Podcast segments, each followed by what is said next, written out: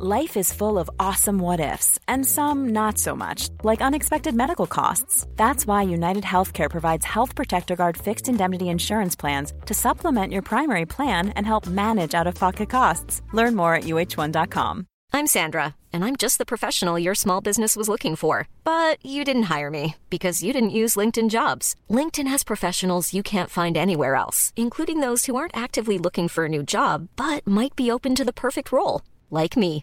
In a given month, over 70% of LinkedIn users don't visit other leading job sites. So if you're not looking on LinkedIn, you'll miss out on great candidates like Sandra. Start hiring professionals like a professional. Post your free job on linkedin.com/people today.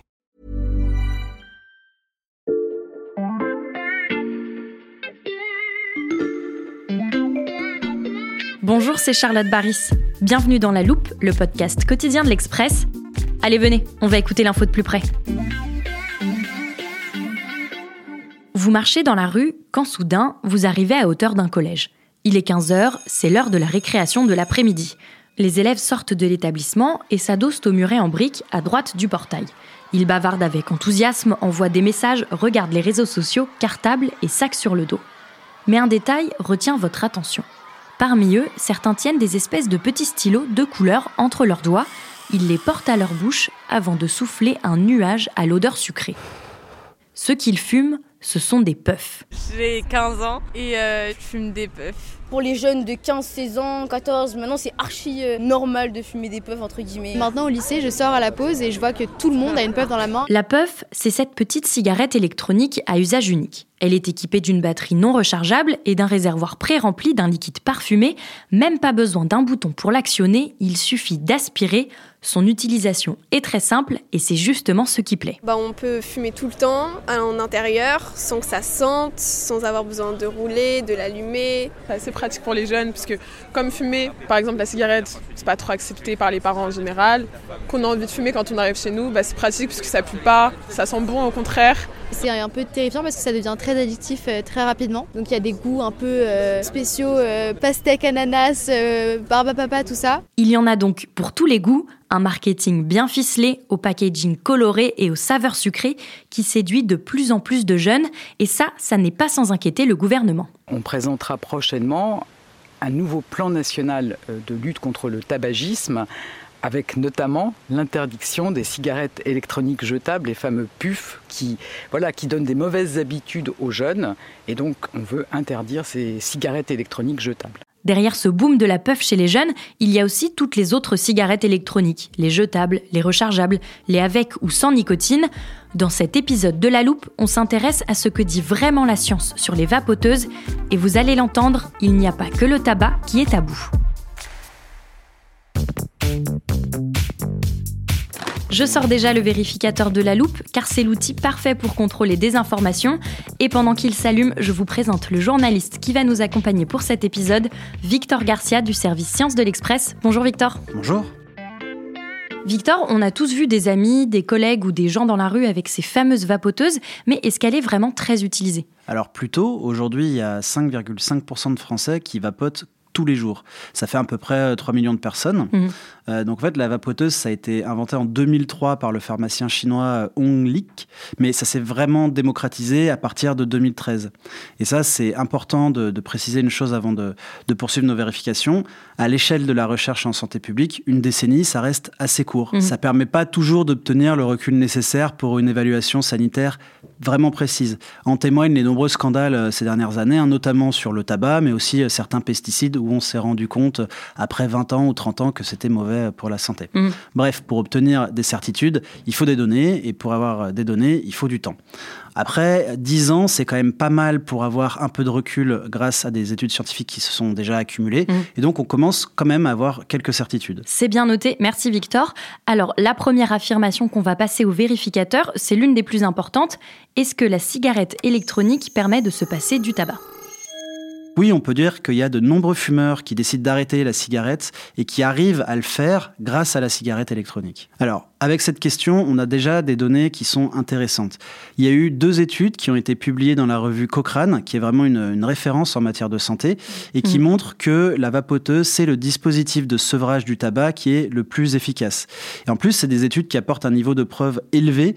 Autrement dit, c'est un résultat qui est vraiment très solide, quasi proche de la certitude. Question suivante et que beaucoup d'utilisateurs doivent se poser, les vaporettes sont-elles moins toxiques que les cigarettes classiques? Et notre vérificateur nous dit que c'est vrai. Alors, dans le cas d'une cigarette classique, il y a une combustion qui produit du goudron. Ça, c'est responsable des cancers, comme le cancer du poumon, du larynx, de la vessie, etc. Et ça produit aussi du monoxyde de carbone. Ça, c'est lié à différents troubles cardiovasculaires, dont les infarctus du myocarde. Mhm. Et c'est la combustion, en fait, qui est très dangereuse pour nous. Or, avec les cigarettes électroniques, il n'y a pas de combustion. Euh, ces dispositifs, en fait, se contentent de chauffer un support de dilution. Donc, ces différents liquides, hein, du propylène glycol ou de la glycérine végétale et de la nicotine et souvent euh, différents arômes. Mhm. Voilà. Et les supports de dilution sont considérés sans danger. C'est-à-dire que le propylène glycol, par exemple, il est utilisé pour produire euh, ces, fumées qu'on voit et ces brouillards dans les spectacles. Et la fumée qu'elle produit, elle, elle semble pas vraiment toxique contrairement donc à celle de la cigarette. Victor, tu parles des cancers causés par le goudron et le monoxyde de carbone, mais tu n'as pas encore évoqué la nicotine. Oui, alors la nicotine, c'est pas cancérigène, contrairement à ce que pensent 80% des Français. Mhm.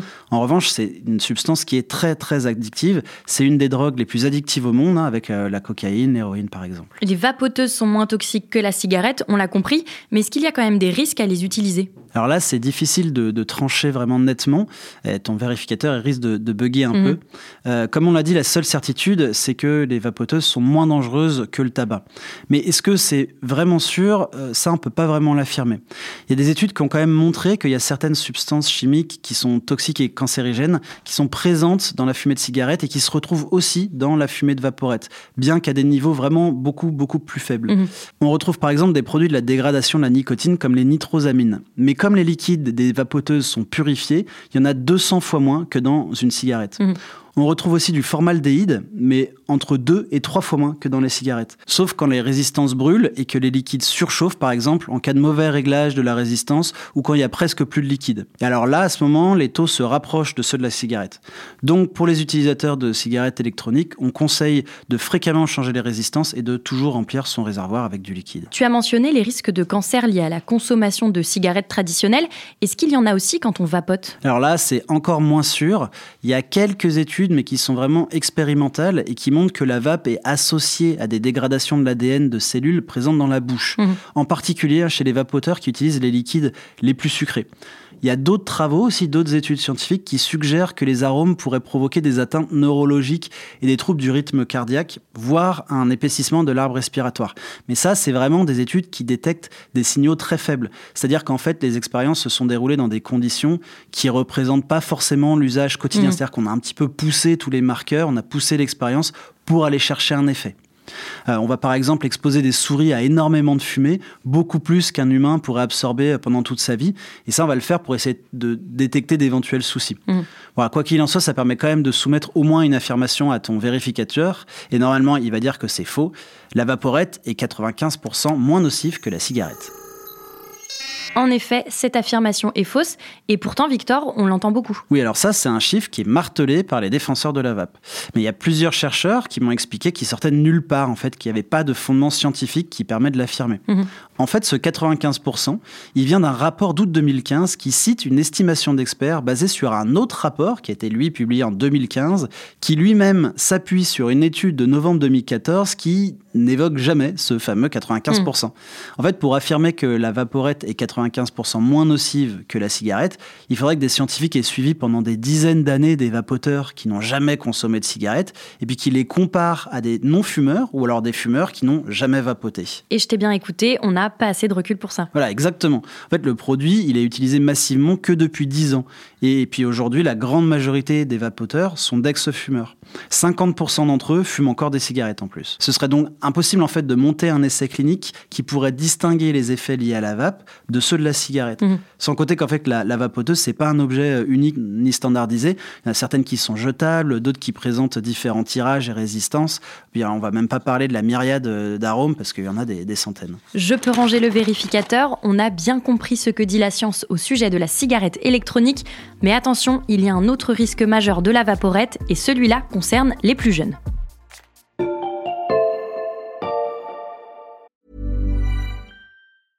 I'm Sandra, and I'm just the professional your small business was looking for. But you didn't hire me because you didn't use LinkedIn jobs. LinkedIn has professionals you can't find anywhere else, including those who aren't actively looking for a new job but might be open to the perfect role, like me.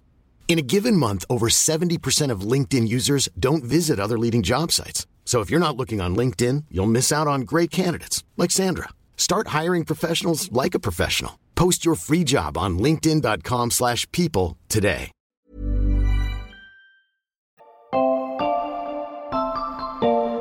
Alors Charlotte, je voulais te montrer des petites choses que j'ai reçues à l'Express ces dernières semaines. D'accord, tu peux poser tout ça euh, ici. Qu'est-ce que c'est? Alors là, il y a une sorte de journal. euh, on peut lire La cigarette électronique, le guide.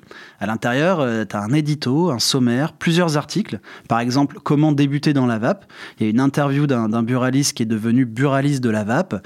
Il y a le témoignage d'un vapoteur et même le point de vue d'un addictologue. Oui, je vois en le feuilletant, on dirait vraiment un travail de journaliste. Ouais, Exactement. Et j'ai aussi reçu un kit pour une vape libre. Alors dedans, il y a des autocollants, de belles petites pancartes cartonnées, un présentoir avec plein de fascicules euh, qui arborent le hashtag Je suis vapoteur. Victor, qui t'a envoyé tout ça? Alors c'est le Losange et la Confédération des buralistes. Ça, c'est deux organisations qui sont en très grande partie financées par l'industrie du tabac. Mhm. En fait, depuis des mois, je reçois beaucoup d'emails, de courriers, de propositions d'interviews de représentants euh, qui sont pro-vape. Ça, c'est presque tous les jours. Et ça, c'est aussi le cas de certains médecins que j'ai interrogés ou encore d'associations qui, elles aussi, euh, reçoivent plein de mails comme ça et de prospectus. Puis on a aussi vu des associations comme FIVAP, SOVAP, la Vape du Cœur, EIDUS, qui ont lancé une vaste opération sur les réseaux sociaux à l'aide du hashtag Merci la vape. Et pourquoi ils adoptent une telle communication? En fait, ils veulent convaincre que la vape permet de se passer de la cigarette. Alors même s'il y a des études euh, scientifiques encourageantes, il y a quand même d'autres problèmes. Lesquels? Alors d'abord, euh, utilisée au long cours, la cigarette électronique, ça risque de devenir un outil de maintien dans l'addiction à la nicotine et à la gestuelle en fait du, du tabagisme. Mhm. Mais surtout ceux qui ont jamais fumé, ils peuvent très bien s'initier à la nicotine par le biais de la vape. Alors notamment euh, chez les plus jeunes. hein. Dans l'Hexagone, les vapoteurs, ils représentent que 5 à 6% des adultes, selon le baromètre de Santé publique France. En revanche, il y a quelques études qui montrent que les plus jeunes commencent de plus en plus à entrer dans la nicotine par la vape. Mhm. Donc il y a des travaux, par exemple, qui ont été menés en, en Irlande et qui ont montré qu'un quart des enfants de 10 à 12 ans qui ont été interrogés ont déjà essayé ce produit et que la moitié des 13-16 ans qui vapotent, ils n'ont jamais euh, commencé par la cigarette, mais bien par la vape. Des enfants de 10 ans qui ont déjà utilisé une cigarette électronique, quels sont les risques, Victor, de vapoter aussi jeune? Alors là, les addictologues, ils sont euh, tous d'accord, hein, ils le disent tous. Plus un cerveau est exposé tôt à une substance addictive, et plus il sera accro à cette substance plus tard. Mm. Et d'ailleurs, les, les fumeurs qui ont le plus de mal à s'arrêter, c'est ceux qui ont commencé avant 20 ans. En fait, convertir des jeunes utilisateurs à la nicotine, que ce soit par la cigarette ou par la vape, hein, c'est s'assurer des clients pour les 30, voire les 50 prochaines années. Donc derrière cette communication, il y a quand même aussi des intérêts financiers. Est-ce que ça veut dire que les industries de la vape et du tabac ont des intérêts communs? Oui, alors elles sont différentes, mais elles sont pas si distinctes que ça. hein. Les ventes de la vape, ça vient à 36% des buralistes. Le reste, c'est 44% de boutiques spécialisées, donc les vapostores qu'on Mhm. voit euh, facilement dans la rue, et 20% de commerce en ligne. Mais ces liens, ils sont quand même bien connus. J'ai un exemple pour toi. Les COP, tu sais ce que c'est? Oui, ce sont des réunions internationales avec des chefs d'État, des associations. On connaît surtout les COP sur le climat, mais il y a différents thèmes. Oui, dont la lutte contre le tabac. Alors l'année prochaine, il devrait être organisé la COP10 au Panama par l'Organisation mondiale de la santé. Eh bien, l'OMS, elle a banni de cette COP10 les deux industries, celle de la vape et aussi celle du tabac. Mhm. Alors Philippe Maurice, hein, qui est un grand géant de la cigarette, il est vraiment très en colère et puis il a même annoncé dans un communiqué qu'il allait tout de même envoyer ses représentants au Panama. Et alors là, il faut un peu se pincer pour lire en, en restant sérieux parce qu'ils ont écrit on va venir pour dénoncer publiquement l'absurdité d'être exclu parce qu'ils estiment être, et là je cite, hein, sans doute le partenaire privé le plus utile que l'OMS puisse avoir dans la lutte contre le tabagisme. Mm. Voilà. Donc là, l'industrie de la vape, elle a elle aussi attaqué l'OMS et on a constaté une communication vraiment anti-OMS très intense hein, ces derniers mois, avec par exemple une myriade de sites internet qui alertent sur, je cite, la menace de l'OMS. Alors si tu me permets la formule, faut pas se laisser enfumer par les discours positifs euh, et scientifiques, parce que derrière la vape, il y a quand même tout un business avec ses lobbyistes. L'enchaînement est parfait, il est donc temps de s'intéresser aux solutions pour éviter cet enfumage du business de la vape, avec pour objectif une France qui réduit drastiquement sa consommation de tabac.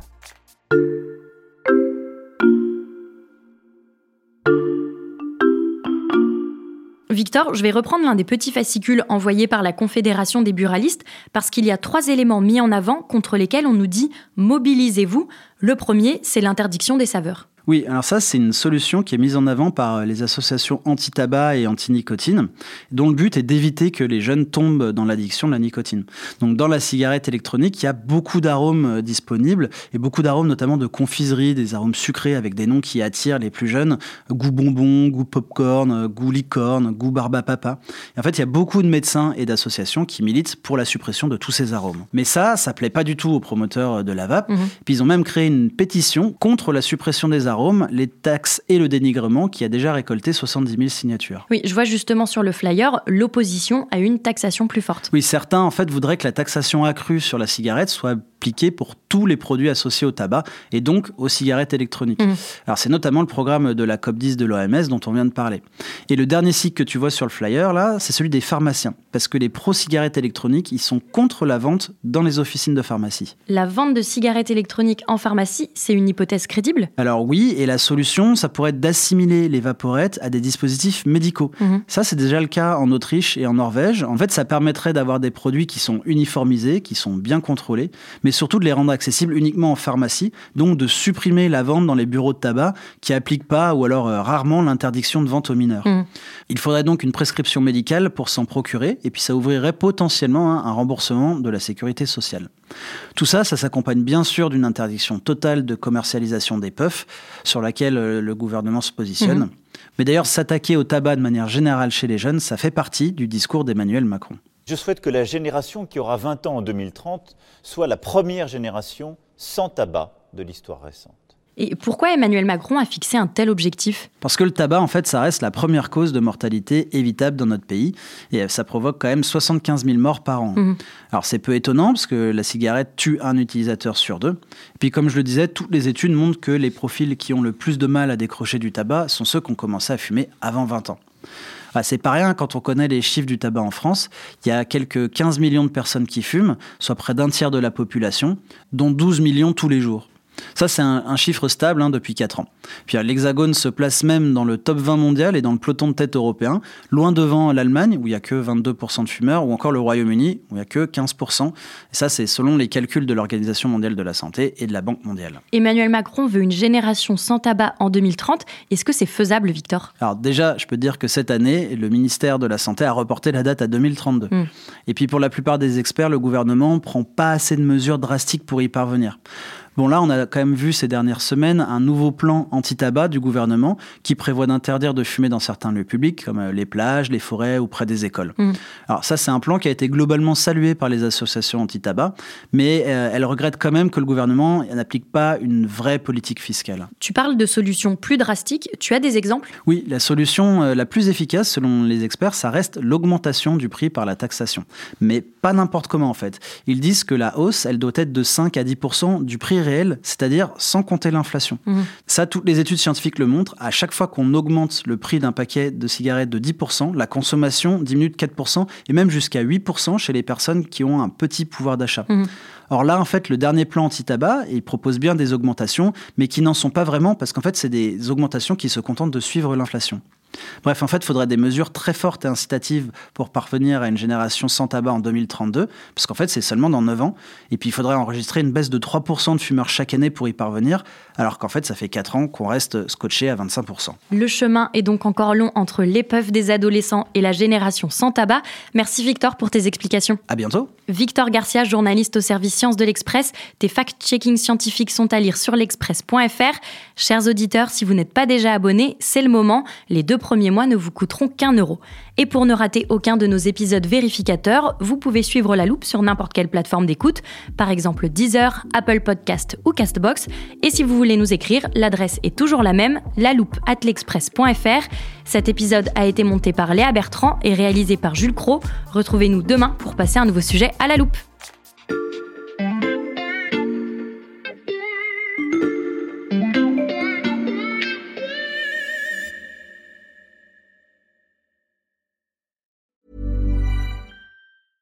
Even when we're on a budget, we still deserve nice things.